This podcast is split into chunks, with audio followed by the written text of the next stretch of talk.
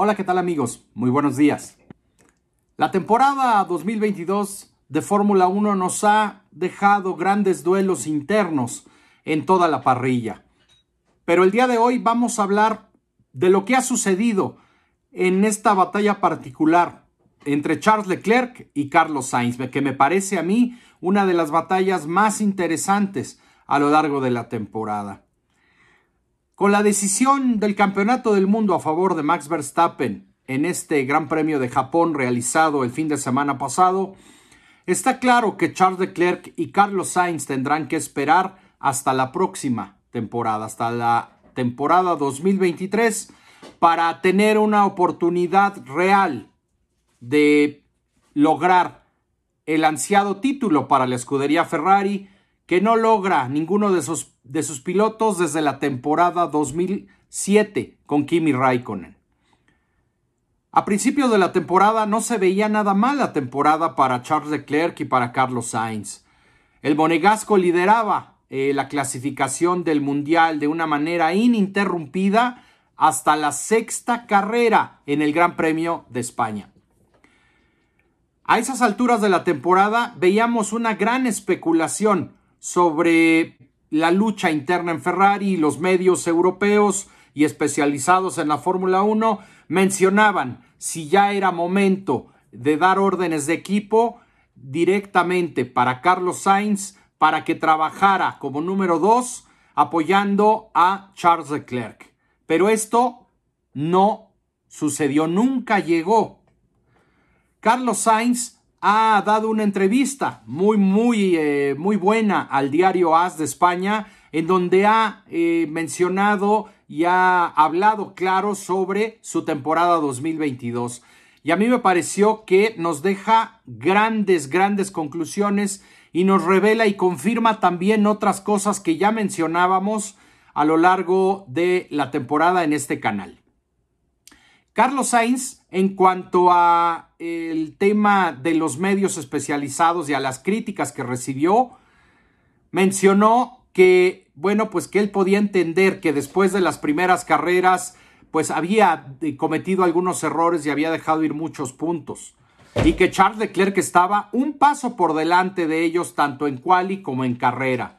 Pero que a mitad de la temporada mejoró mucho, según Carlos Sainz. Y mencionaba también que se comenzó a meter más en la pelea y que era un poco frustrante porque cuando estaba, eh, digamos, cerca de Charles, parecía, o esa fue la sensación de Carlos, que algunos periodistas no lo querían en esa batalla, que lo, que lo criticaban primero por no estar ahí peleando arriba y que después cuando lograba estar peleando o delante de Charles, le preguntaban que, que qué estaba haciendo, o sea, que por qué no eh, apoyaba al equipo ya que Charles era el que mejor eh, estaba situado en el campeonato, porque se suponía que debía dejar que Charles Leclerc ganara todo. Y que en ese momento se sintió frustrado en la temporada, sobre todo con la prensa, porque le criticaban, pero cuando estaba ahí y peleaba, ahora no lo querían ver ahí.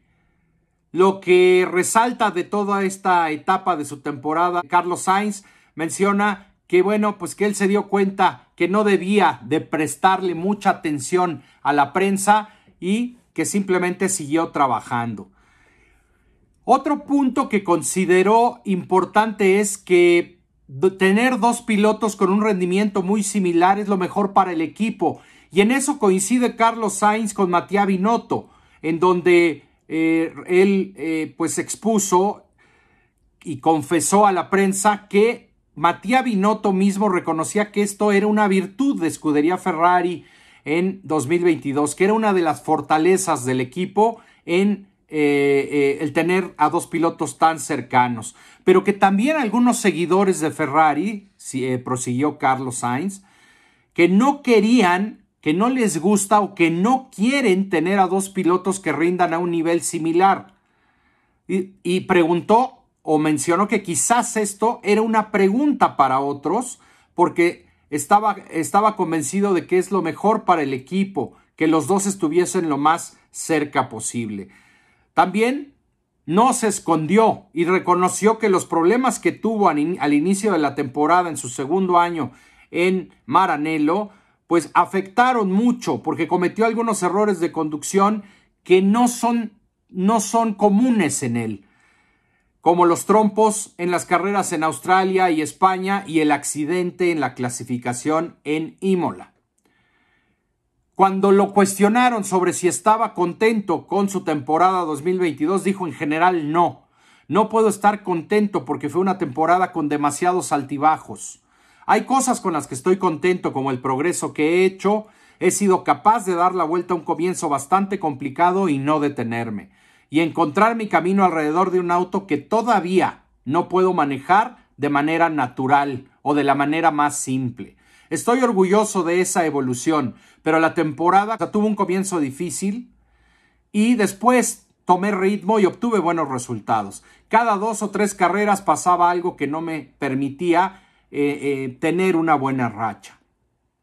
Y aquí sería bueno repasar, amigos. Eh, todavía dijo cosas más interesantes, Carlos, pero quiero hacer un paréntesis para analizar el comparativo de ambos pilotos de Ferrari hasta el momento, hasta el Gran Premio de Japón. En calificación, los números pues van 12 para Charles Leclerc y 6 para eh, Carlos Sainz en calificación, 12 a 6. En carrera, por supuesto, en este, esta, estos números son nada más eh, cuando ambos han logrado llegar a meta, ¿no? Y ahí ambos llevan ah, unas cifras de 7 para Leclerc y 5 para Carlos Sainz. Aquí están más parejos. Y por supuesto en el campeonato, después del Gran Premio de Japón, llevan 252 puntos Leclerc y 202 puntos Carlos Sainz. Aquí hay una estadística muy interesante que también creo es reveladora sobre el rendimiento de cada uno de los dos pilotos en carrera, que es cuando más importa, ¿no? Charles Leclerc ha, rodado en la temporada 2022 539 vueltas delante de Carlos Sainz y Carlos Sainz 246 vueltas delante de su compañero Charles Leclerc en carrera. Creo que esta, estos dos últimos datos, por supuesto, los puntos en el campeonato y las vueltas que han rodado delante de otro, nos, nos dan una imagen más clara de lo que ha hecho uno y otro a lo largo de la temporada. ¿Qué, ¿Cuál es el punto que más le ha frustrado de su temporada 2022? Mencionó que él siempre ha sido un piloto que se adapta muy rápido a los autos que ha manejado, que siempre ha estado muy cerca o por delante de sus compañeros de equipo y que este 2022 es el año en que más ha sufrido. Este año, cuando tuvo el auto más competitivo en esas primeras carreras, es cuando más sufrió. Entonces se pueden imaginar que era muy difícil de aceptar psicológicamente, ¿no? Y este punto es, recuerdo claramente, el Gran Premio de España. ¿Recuerdan después de la clasificación del Gran Premio de España la expresión que dedica Carlos Sainz a su padre?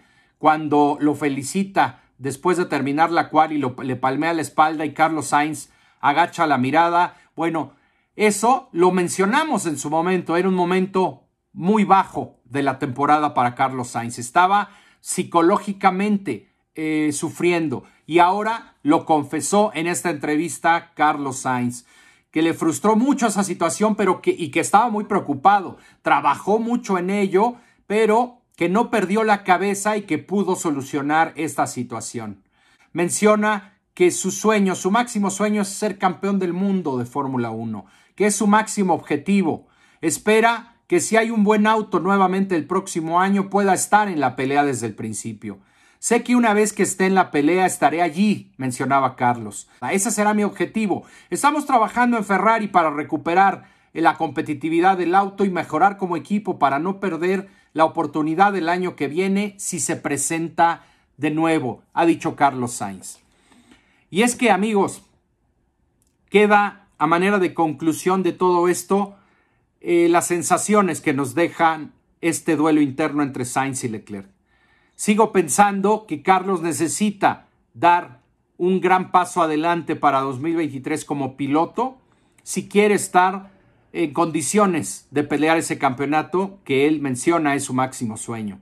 Charles Leclerc esta temporada ha demostrado que en los momentos más puntuales, en quali y en carrera, logra extraerle un rendimiento a su monoplaza superior, entre décima y media y dos décimas.